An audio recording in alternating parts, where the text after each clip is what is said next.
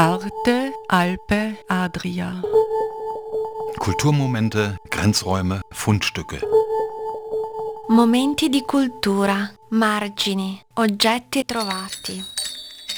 Trenutki kulture, obrobja, najdbe.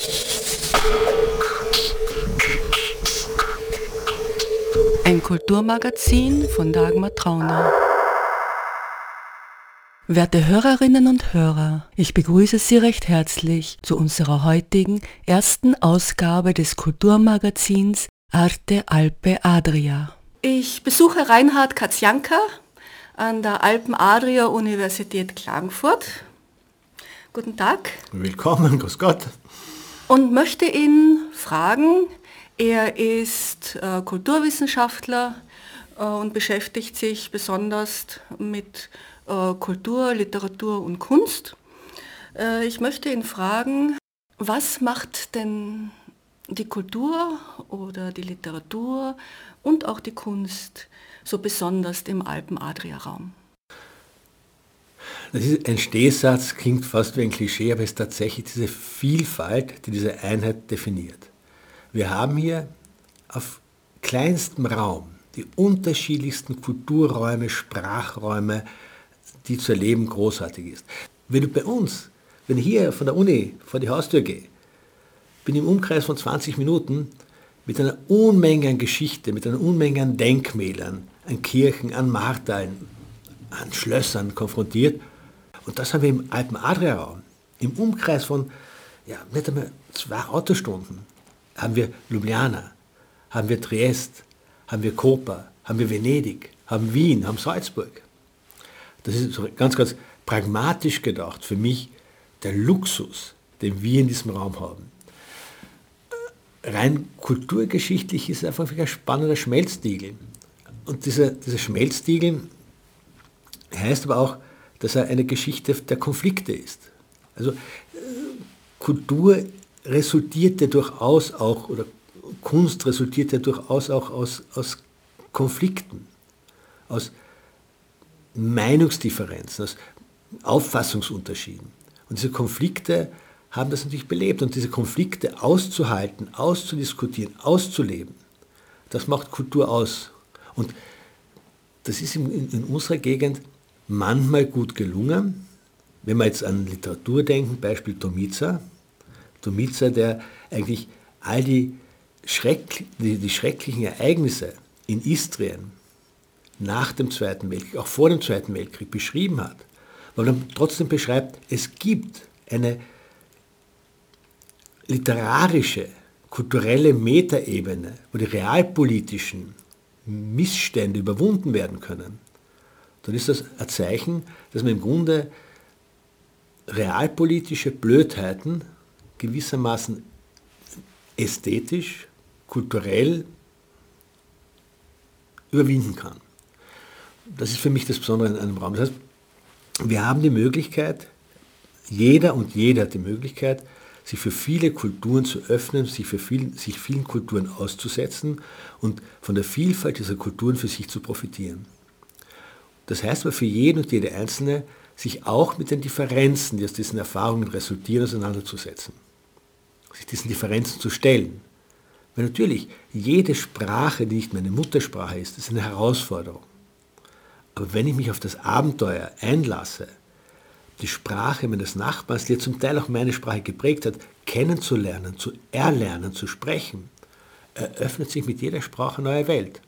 Und ich dann switche zwischen ähm, meinem bisschen Slowenisch, dem Italienischen und zum Teil Englischen, ist eine ganz eigene Form von konstruierter Welt, die großartig ist.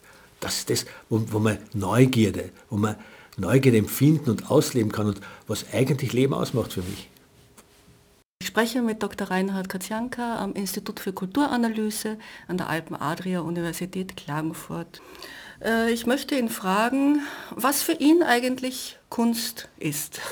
Na, über Kunst und was Kunst sei, das Wesen der Kunst haben sich sehr viele viel gescheitere Menschen als ich den Kopf zerbrochen. Das ist natürlich äh, sicher nicht einfach zu beantworten für mich persönlich ist Kunst etwas, was stets antithetisch, im Widerspruch zur Gesellschaft basiert. Kunst ist gewissermaßen ein moralisches Gewissen, ein moralisches Gegengewicht zur gelebten Alltagspraxis, zur Lebenswelt.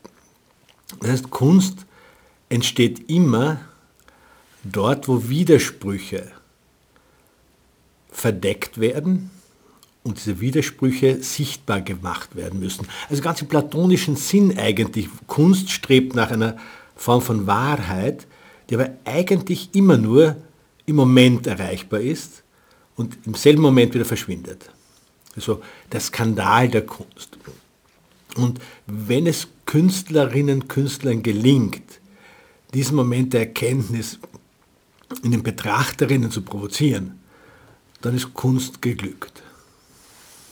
Fallen Ihnen Beispiele ein, äh, wo äh, solche geglückte neue Kunstversuche äh, stattgefunden haben, wo wir heute sagen, ja, das ist ganz klar Kunst, das ist eigentlich etwas Klassisches, was wir lernen, was wir bewundern und was aber zur damaligen Zeit einen unglaublichen Aufruhr, da Paradigmenwechsel verursacht hat.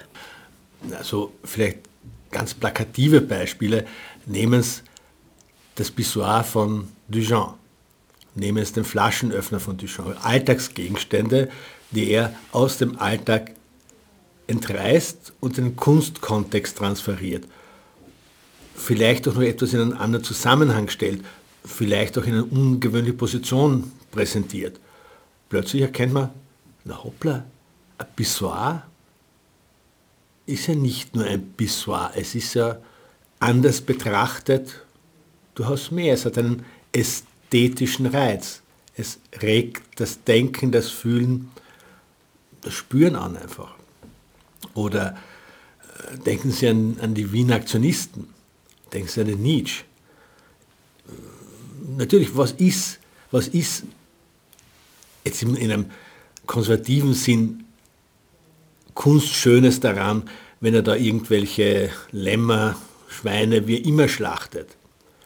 Aber wenn man darüber hinausdenkt, der, der Skandal, der Skandal, den der Nietzsche provoziert, ist der, dass er eine Gesellschaft, die Fleisch konsumiert in unendlich großen Mengen, das aber sauber verpackt, nicht mehr das Tier erinnert, wenn man es im Biller kauft, im Spar kauft, wo er immer kauft, sondern da ist ja ein Lebewesen, das geschlachtet werden muss, da ist ein Blut, da ist ein Dreck, da ist ein Schmerz dabei. Und das ist der Skandal. Und da, ja, dann nehmen wir es dann nochmal ganz anders her, die Pop-Art, die ebenfalls Alltagsgegenstände in den Kunstbereich übersetzt, transferiert, wo man dann auch plötzlich draufkommt, ja, irgendein, das Bild einer Ikone, sei es der Marilyn Monroe, sei es der Andy Warhol selber, da ist dargestellt wie einst die großen Kaiser, Könige, aber reproduziert jetzt nicht in Marmor oder in Öl, Pastos, sondern auf Siebdruck, reproduzierbar, in Serie herstellbar. Das sind so zwei Beispiele vielleicht, die mir so spontan einfallen. Äh, die Impressionisten haben ja seinerzeit auch den großen Aufruhr verursacht. Natürlich, auch den Impressionisten, die Rolle der Kunst, die Abbildung der Wirklichkeit, Mimesis der Praxis, die sind aufgrund der, des technologischen, gesellschaftlichen Fortschritts ja quasi eine Existenzfrage gestanden. Das, was die Künstler über Jahrhunderte geleistet haben, Wirklichkeit darzustellen, abzubilden, zu reproduzieren, wurde plötzlich durch Apparate viel perfekter und viel leichter nachvollziehbar gemacht. Der Fotoapparat hat die Rolle des Künstlers, der Künstlerin in Frage gestellt. Jetzt haben die Künstler, Künstlerinnen die Strategie ändern müssen. Sie haben gewissermaßen die Wirklichkeit in Bildpunkte, in Pinselstriche aufgelöst und damit eine subjektive, neue, andere Form von Wirklichkeit gezeichnet, haben aber damit etwas deutlich gemacht, dass diese subjektive Sicht der Wirklichkeit eigentlich was ganz Wichtiges ist in einer Gesellschaft, die immer mehr zu einer Massengesellschaft wird, immer mehr zu einer technisch reproduzierbaren Wirklichkeit wird. Oft hört man im Zusammenhang mit moderner Kunst auch, Kunst kommt von Können und das kann jetzt auch meine kleine Tochter. Der Schönbeck hat dem sehr gut entgegnet, Kunst kommt von müssen. Im Grunde Künstler, Künstlerinnen sind getrieben von der Notwendigkeit ihrer Sicht der Welt, die im Gegensatz zur verallgemeinerten, veröffentlichten Sicht der Welt steht, auszudrücken. Danke Reinhard Katzianka von der Alpen-Adria-Universität für das Gespräch. Bitte gerne.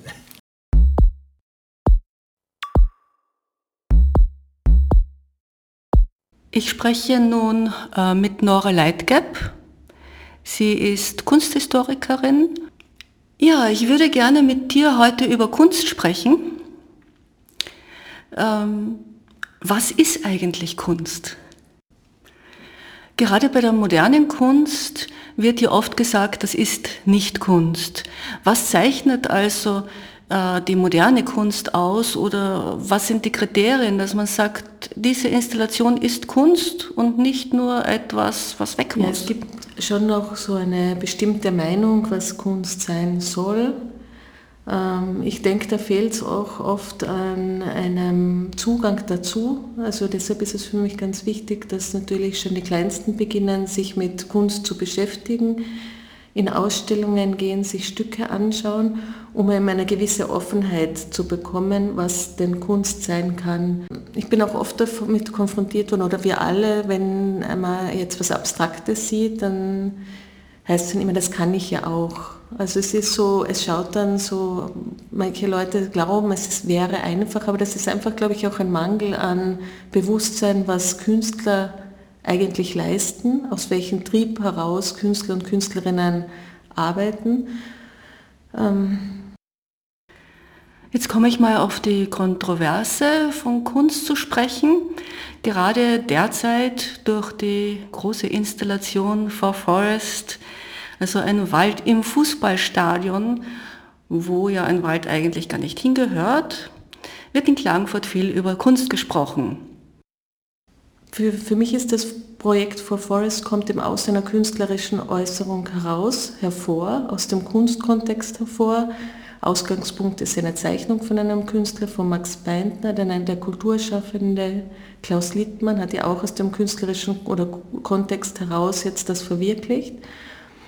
Und für mich ist es eben auch eine riesige Installation, eine Kunst im öffentlichen Raum. Es ist dieses moderne Stadion, diese Kraterarchitektur, dieses Stahl im Kontrast dann zu den äh, floralen Formen, zu den Pflanzen, zum Vegetabilen, zu dem Wald, zu dem Sinnlichen an sich. Also ich sehe das schon als ein Gesamtkunstwerk, ein großes Gesamtkunstwerk, das eben diese Faktoren beinhaltet. Aber das Stadion gehört genauso dazu und wird jetzt nicht als Sportstätte gesehen für mich, sondern eben als ein, ein Ort oder ein Kunstwerk an sich. Also das Stadion in Verbindung mit dem Wald. Also der Wald kann ja nicht, der Wald im Stadion kann ja nicht losgelöst von dem Stadion funktionieren, so wie es jetzt intendiert ist. Andererseits macht ja ein besonderes Spannungsfeld aus, dass eben gerade der Kontext verschoben wurde. Das heißt, im, im, Fußballstadion spielt man Fußball und der Wald ist im Wald. Und diese, diese Spannung äh, könnte man eben und die Diskussion, die dadurch entsteht, ähm, könnte man auch als Kunst bezeichnen. Viele finden aber, dass eben genau das die Nicht-Kunst ausmacht, weil die Kunst ins Museum gehört. Was mir nur jetzt auffällt, auch im Hinblick auf das Projekt im Stadion, jetzt ist Kunst im Stadion.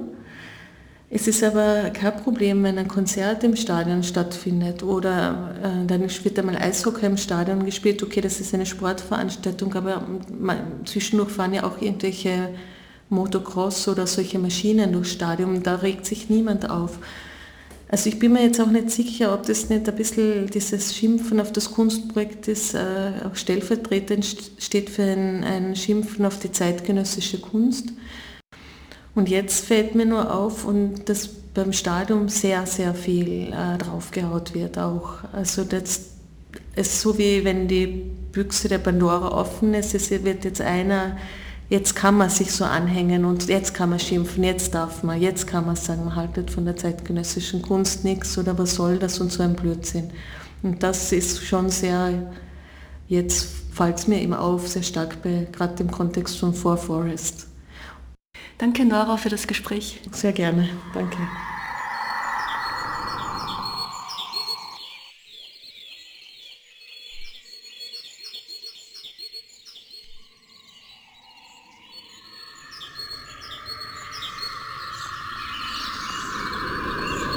Ich bin nun im Stadion, in dem ein Wald wächst. Ich spreche mit Klaus Littmann, dem äh, Künstler der Intervention for Forest. Guten Tag, Herr Littmann. Hallo, freut mich, dass Sie da sind. For Forest ist ja nun eine Kunstinstallation, beziehungsweise Sie nennen es eine Kunstintervention. Was ist das eigentlich? Ja, das ist eigentlich etwas, was ich äh, immer wieder mache, im, also im öffentlichen Raum nenne ich das vor allem so, weil es ist ja immer temporär. Nicht? Es ist etwas, was ich für einen Zeitpunkt installiere oder eben äh, dann stattfindet. Und in dem Sinne ist es ja so, ein, ja, es, es kommt wie, wie, wie, ja, wie ein Eingriff eigentlich. Und deswegen nenne ich das so. Und alle meine Projekte sind äh, immer temporär und sind auch immer Projekte, die nicht noch einmal wiederholt werden. Äh, was daran ist nun Kunst? Was ist äh, die Theorie dahinter, dass man so etwas Kunst nennen kann? Ja, das ist keine Theorie, das ist für mich eine Tatsache. Denn das, was ich hier sehe, ähm, ist ja etwas, was ähm, mit, mit dem Leben zu tun hat. Und ich behaupte, also es ist keine Behauptung, sondern Kunst hat gute Kunst hat immer etwas mit dem Leben zu tun. Äh, und ähm, es ist eben die Thematik, wie, wie ich etwas eben realisiere, umsetze, so dass Menschen das überhaupt wahrnehmen. Und das ist eigentlich auch der verbindende Punkt zwischen Max Pein und mir, dass wir beide eigentlich schon immer an einem Thema gearbeitet haben, das ist die Wahrnehmung. Also wie kann ich etwas äh, befördern, dass Menschen das sehen, erkennen, nachvollziehen können, die Visualisierung von, von einem Gedanken.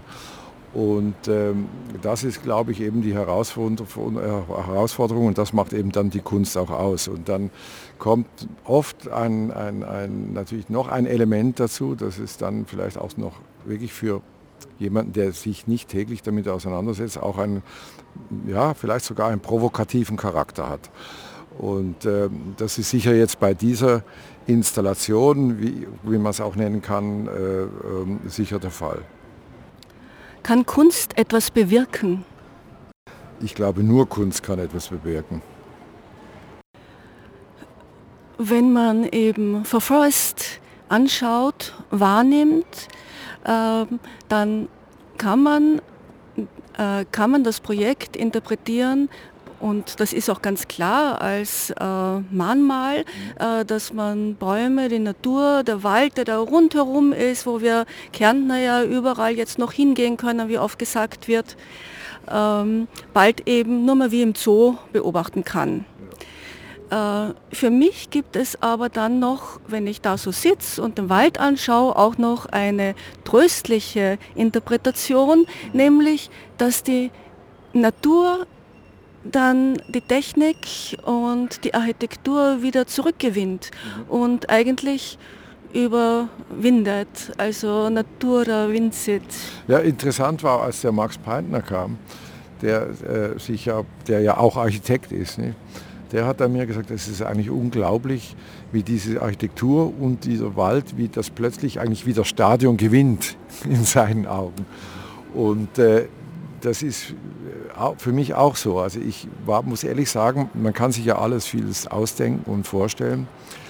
Äh, und ich war eigentlich bis der erste Baum hier war, war ich nie so, war ich immer nicht ganz sicher, nicht wird, haut das wirklich hin. Und der, der ganz da hinten ist, ist mit einer der kleinsten, der glaube ich nur so acht Meter. Das war der erste, der hier angeliefert wurde, wo der von der Waagrechten in die Senkrechte gestellt wurde. Da, wo ich auch wusste, was wir alles noch haben äh, im Fundus quasi, da ähm, war ich mir sicher, doch, es wird funktionieren. also das mit der Proportion, diese, diese Gewalt, gewaltige Architektur mit, mit, mit, mit, mit dem Baum. Und wenn ich so einen Baum sehe, ich meine, das ist, wie der, wie der da steht, wie der wirkt, wie der, was für eine Strahlkraft der hat, wie dem, der auch, ja, auch, ja, der hat auch was Widerständiges. Ne? Und das ist, finde ich, ist schon toll. Und es ist wirklich auch wichtig, das empfehle ich auch Ihren Zuhörern, dass, dass man nicht einmal hierher kommt und sagt, ja, ich habe es gesehen. Es lohnt sich wirklich, und ich, ich mache es jetzt natürlich notgedrungen, automatisch, aber es ist schon interessant zu sehen, wenn man das mal am Morgen sieht oder am Mittag in gleißender Sonne oder in strömendem Regen oder am Abend im künstlichen Licht oder gerade im Übergang vom Naturlicht zum künstlichen Licht. Das ist schon schon, äh, schon faszinierend äh, und, und äh, ja, und berührend offensichtlich und das für viele. Wo kommen die Bäume danach hin? Ja, das ist eine ganz, ganz wichtige Frage. Äh, denn wenn, das ist grundsätzlich eigentlich so, wenn Sie Projekte machen im öffentlichen Raum, dann wie gesagt haben Sie immer jemanden, der, der ja, sich daran stört oder protestiert oder wie auch immer. Und da muss man immer äh, vorher sich lange, lange, lange gut überlegen, wo ist die Angriffsfläche bei deinem Projekt. Und das habe ich mir wirklich lange, lange überlegt und kam eigentlich am Schluss, äh, habe ich gesagt, ja, es, es kann dann kippen, wenn du die Frage nicht beantworten kannst, was mit dem Wald passiert. Und da haben wir jetzt für mich eigentlich auch eine wirklich auch, also wirklich vom Inhaltlichen her eine eine gute, ja, eine Fortsetzung. Es ist für mich nicht das Ende, sondern es ist eine Fortsetzung, dass wir eben diesen Wald nehmen, eins zu eins, wie er jetzt hier steht, und auf einem Grundstück äh, definitiv verpflanzen. Und da muss er auch im, also für mich so solitär stehen, also nicht so wie eben als Waldskulptur, obwohl es dann nicht mehr das gleiche sein wird, wie, wie es hier im Stadion ist, logischerweise mit, mit, mit, mit dem Bau, aber was ich dann möchte, ist eben, dass wir den dort definitiv verpflanzen. Und wir auch noch einen kleinen, sage ich jetzt, einen Pavillon dazu bauen aus Holz, der dann eben auch auf der einen Seite die, die Idee des Projektes weitererzählt, aber eben auch die Inhalte weiter transportiert und das insbesondere für Schüler und Studenten. Und äh, so wie es jetzt aussieht, wir sind jetzt gerade noch am Abwägen von zwei Grundstücken, aber es wird in der Nähe von der Uni bzw. Lakeside Park sein, das eine oder das andere. Und dann ist das für mich dann wirklich etwas, wo ich sagen kann, doch im Sinne der Nachhaltigkeit ist es richtig und auch wir haben dann doch da wieder einen, eine Fläche, die hoffentlich noch viele hunderte von Jahren eben das CO2 dann eben auch bindet.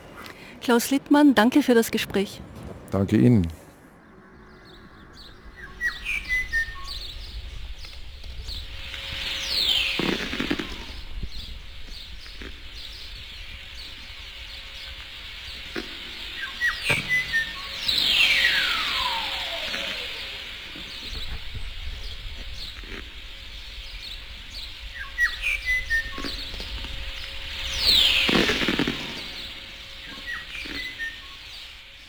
Sitze nun hier im Stadion, im Klagenfurter Wörthersee-Stadion. Äh, vor uns ist der Wald, denn wir haben uns gleich ganz unten in die erste Reihe gesetzt. Äh, ich spreche mit dem Künstler Thomas Hoke. Es war vorauszusehen, dass es ein sehr starkes Bild wird. Die Idee grundsätzlich ist natürlich, äh, wie der Max Beintner ja gesagt hat, es geht in mehreren Richtungen. Aber jetzt im Moment haben wir natürlich eine Entsprechung durch die Diskussion über den Klimawandel bzw. Durch, durch die gezündelten Waldbrände in Amazonas und in Afrika, wo es um Geschäftsinteressen geht. Und da sind wir schon mittendrin. Ja? Also die, das, was in Kärnten jetzt passiert ist, äh, in der Diskussion hat weniger mit dem Kunstwert eines Bildes, das sich in der Gesellschaft etablieren muss, zu tun.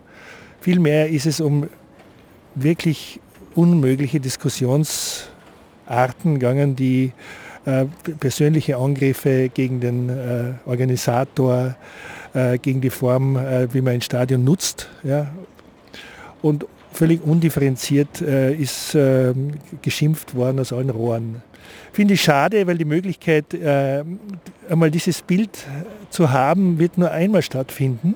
Und diese Form der Bildwerdung in einer Gesellschaft ist ein ganz wesentlicher Faktor im kollektiven Gedächtnis. Und äh, da es ja nur ein temporäres Kunstwerk ist, das nicht auf längere Sicht dauert, hat seine Halbwertszeit nur in Erinnerung. Und das, man muss dieses Kunstwerk einfach erleben. Man muss in dieses Kunstwerk reingehen. Ich habe ursprünglich gedacht, mir reicht eigentlich die Zeichnung von Max Beintner als grundsätzliche Idee, wie also Künstler, Künstler sozusagen, also Ideen für einen Künstler reichen manchmal am Papier, die müssen gar nicht umgesetzt werden. Aber das dann in Realität zu sehen, in diesem riesen überdimensionalen Stadion, äh, das ökonomisch sehr fragwürdig ist, finde ich, das, diesen Kontrast finde ich noch einmal ganz besonders. Was ist eigentlich Kunst? Weil viele Kritiker sagen, das, also so ein Wald im Stadion, das ist keine Kunst. Naja, also die, die Kunstpolizei ist so ähnlich wie bei, im Grunde kann man es mit Fußball ja gleich mal vergleichen. Äh, wenn, die, wenn eine Mannschaft äh, äh, schlecht unterwegs ist, ist jeder österreichische Fußballfan natürlich der beste Coach aller Zeiten. Der weiß dann alles, wie etwas funktionieren muss und warum man den aufzustellen hat und den nicht aufzustellen hat. Und eigentlich ist es ein ähnliches Phänomen. Also diese Anmaßung oder diese Selbstzumutung von, äh, von Expertise ist natürlich äh, ähm, vernachlässigbar, was den Kunstbegriff überhaupt betrifft. Das ist einfach das ist eine periphere Angelegenheit und man soll das gar nicht überbewerten. Was allerdings innerhalb einer Gesellschaft, wenn es politisch wird und es jede Kunst im öffentlichen Raum hat, einen politischen Appendix, äh, muss man natürlich damit rechnen, dass diese Diskussionen natürlich auch, wenn es gut geht, zu einer Bewusstseinserweiterung über die kulturelle äh, Beschaffenheit einer Gesellschaft ist. Ja? Das heißt, äh, es ist, der Begriff Kunst ist jetzt nicht so ähm, klar zu definieren, es ist eher die Funktion der Kunst in der Gesellschaft zu betrachten. Und diese, die Funktion in der Gesellschaft hat eine zivilisatorische Fußnote beziehungsweise einen zivilisatorischen Gencode, der in, äh, inhärent ist in dieser äh, Funktion der Kunst in der Gesellschaft. Wenn das äh, politisch ähm, missbraucht wird, wie jeder Missbrauch in der Gesellschaft, in eine, die dann ja letztendlich in eine Diktatur bzw. in ein faschistisches System führen kann, ja, äh, weil die Kritik eben keine Entsprechung hat in der Diskussionskultur, sondern es wird nur reinkaut bzw. es wird gedroht. Ja. Dann hört sich der Spaß auf, meiner Meinung nach, und dann müsste man wirklich darüber nachdenken, ob in einem äh, Land wie äh, Kärnten, das ja doch relativ äh, große Menge an Künstlern hat, die zwar nicht alle in Kärnten leben, aber ob dieses Land nicht äh, zu wenig Aufklärungsarbeit, sage ich jetzt einmal ganz grob, obwohl die Kunst braucht keine Aufklärungsarbeit, aber es braucht eine Bildungs, ist ein Bildungsauftrag, ja, dass Kunst und Kultur zusammengehören, Nummer eins. Und das zweite ist, zivilisatorische äh, Errungenschaften sind ohne Kunst nicht denkbar. Ja. Die Kunst ist äh, etwas, was äh, Überzeitliches, äh, es ist etwas Überpolitisches, ähm, geht in beide Richtungen, nach innen und nach außen und äh, wirkt wie ein Lebensmittel. Und Kunst ist auf jeden Fall eine Form äh, der Entwicklungsarbeit an Freiheit. Ja? Das heißt, die kulturelle, die kulturelle Leistung einer Gesellschaft zeigt sich immer in in der Freiheit mit dem Umgang der Meinung anderer. Man muss natürlich sagen, also die Kunst ist immer äh, oder wird in sehr vielen Fällen kontroversiell wahrgenommen und das ist auch gut so. Die kontroversielle äh, Diskussion der Kunst in einer Gesellschaft wie der Kärntner Gesellschaft, die geht jetzt schon relativ weit zurück. Äh, einer der großen Auslöser zu, einer Generationsdebatte zwischen Alt und Jung hat sie ja 1956 die Bahnhofsfresken von meinem Vater irgendwie ausgelöst. Aber es gibt halt äh, durch diese, inzwischen durch diese vielen Medien, die es ja damals nicht gegeben hat, gibt es natürlich eine viel breitere äh, äh, Diskussionsplattform als damals. Also damals ist es ja immer sehr persönlich worden immer und es wird jetzt zwar persönlich, aber es ist in der Masse, äh, sieht man dann schon, dass die, dass die Dinge sich dann ähm, irgendwie totlaufen. Ja. Danke sehr, Thomas Rucke.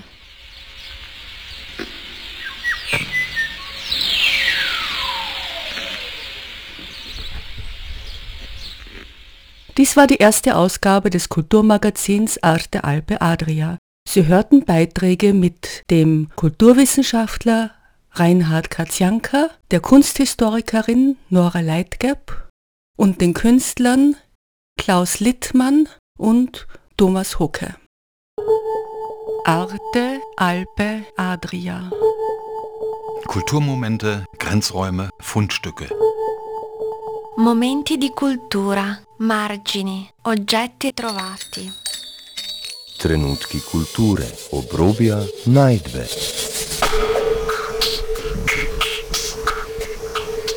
Ein Kulturmagazin von Dagmar Trauner.